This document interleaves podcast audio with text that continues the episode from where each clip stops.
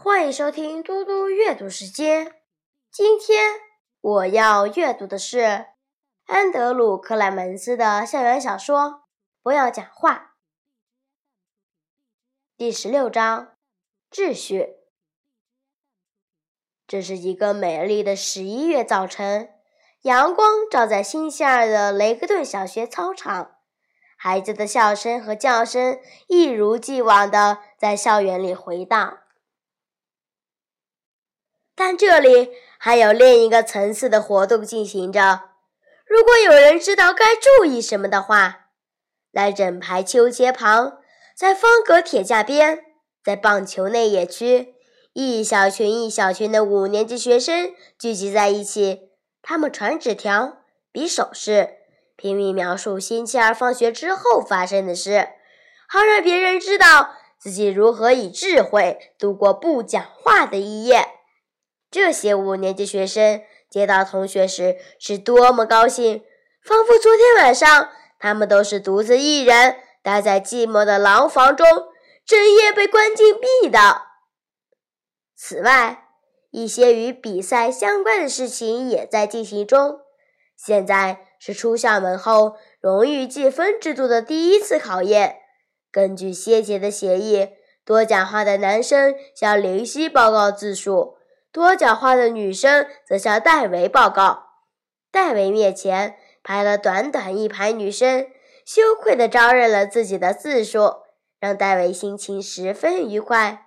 在他的小小积分卡上，女生们又多添加了十五点。林夕也一样感到愉快。四个男生到他面前伸出手指头，承认自己讲了话。总计又多说了十二个字。虽然他觉得少的可疑，但不过规则定了就是定了，他必须相信男生没有说谎，就像戴维也必须信任女生一样。雷西心中也知道，两边可能都有隐匿不报的人，所以结果或许仍然是差不多的。无论如何，他并不担心。他相当有把握，女生仍旧领先。第一遍钟声终于响起，所有学生往教室里冲。戴维是在波顿老师的教室。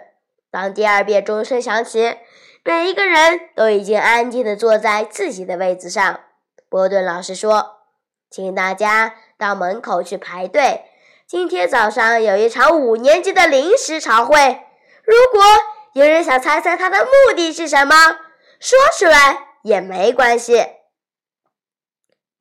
没有人说出来，但波顿老师从他们的表情也看得到，这群孩子心里都有数。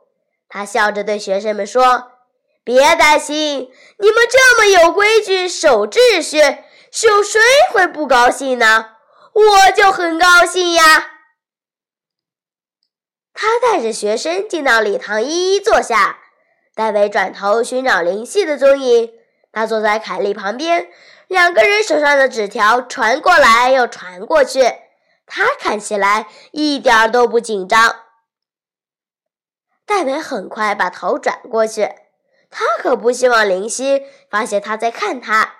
既然林夕都不担心，那他也没有什么好担心的了。即使这场集会一定和他们的比赛有关，那是当然的。难道还会有别的原因吗？雷克顿小学从来没有开过临时朝会，至少在他的印象中从来没有过。更特别的是，雷克顿小学的任何集会也从来不曾在如此的完全寂静中开始过。戴维的心思已经飘到远方，他根本没注意到霞特校长走上了台，讲了话，他完全没在听。史考特维克用手肘轻轻撞着他胸前，戴维回拍过去，正好看到校长的眼神落在他身上。戴维，我说，请你也站到台上来。戴维一时恍神。四周看了一下，才看到远远的林夕已经离开位子向前走。他连忙跨出脚步，穿过同学的座位，匆匆向前去，再踏了四个阶梯，走到台上。夏特校长站在台上这两位同学的中间，说：“各位同学，大家都知道，我们每一次集会的开始都要先朗读国旗忠诚誓词，所以今天早上就由戴维和林夕带领我们大家一起宣誓。所有的人。”请肃立！所有五年级学生都站起来，一声不响的。戴维往林夕那里瞄过去，林夕也正看着他，两人的眼神交换着同一个念头：我们该怎么办？林夕微微的耸一下肩膀，接着两人互相点个头，动作微小到几乎要看不出来。就在这不到一秒的时间内，他们已经达成协议。现在是暂时休兵的必要时刻。戴维和林夕笑笑看着所有朋友的脸庞，点点头，将右手置于胸前，然后转身面对国旗。好了，讯号已经发出，讯号也已经收到了。这群孩子已经有十八个钟头没开口说话了。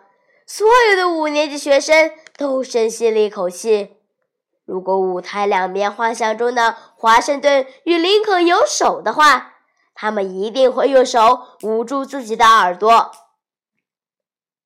这群孩子们异口同声地呐喊着，声音大的不可思议，精神饱满的令人诧异。这大概是美国校园有史以来最振奋人心的忠诚宣誓了。雄壮嘹亮的声音在礼堂里回荡飘扬，整个空间似乎过了好一会儿才停止震动。戴维和林夕飞奔回位子上，尽管耳朵里的余音还在缭绕，夏特校长也已经开口对台下的学生讲话。谢谢大家，这真是太棒了！我今天之所以要五年级学生过来参加临时招会，是希望你们所有人能在同一时间得到同样的讯息。现在，他暂停了一下谈话，眼睛扫视台下一张张抬头凝视他的脸庞。不管你们在进行什么样的比赛、竞争，还是什么玩意儿。这场突然的沉默，最多只能讲三个字的游戏，从现在起立刻停止，听懂了吗？结束了，停止了，从现在起。这样做的确很有趣，我希望大家从中都学到了一些东西，我也希望你们都玩得高兴。但我已经决定，这一切必须立刻结束。你们这样的行为。使得课堂里的教学不能有效率的正常进行。同学们，我们来到学校，不就是希望能够每一天尽可能去学习最多的东西吗？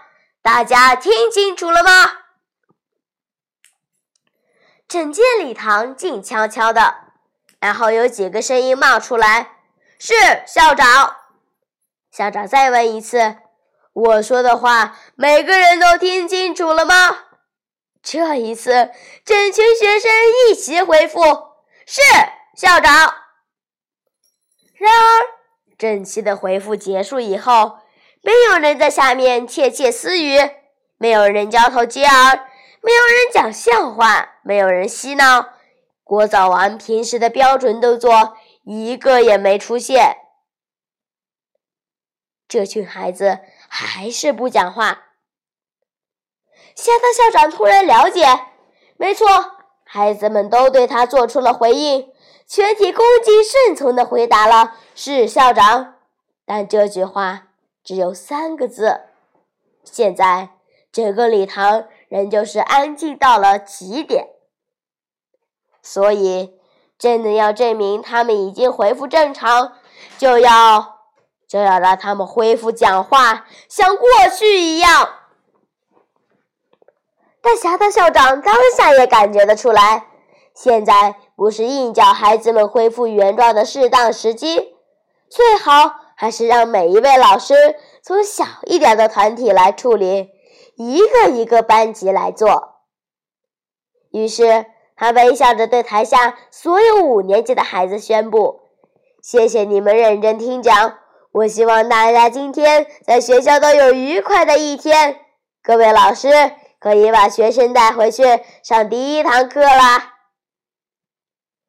霞特校长看着师生们一班一班离开，非常有秩序的解散。孩子们的表现好到不能再好了。只不过，这感觉很怪，实在是太安静了。谢谢大家，我们下次再见。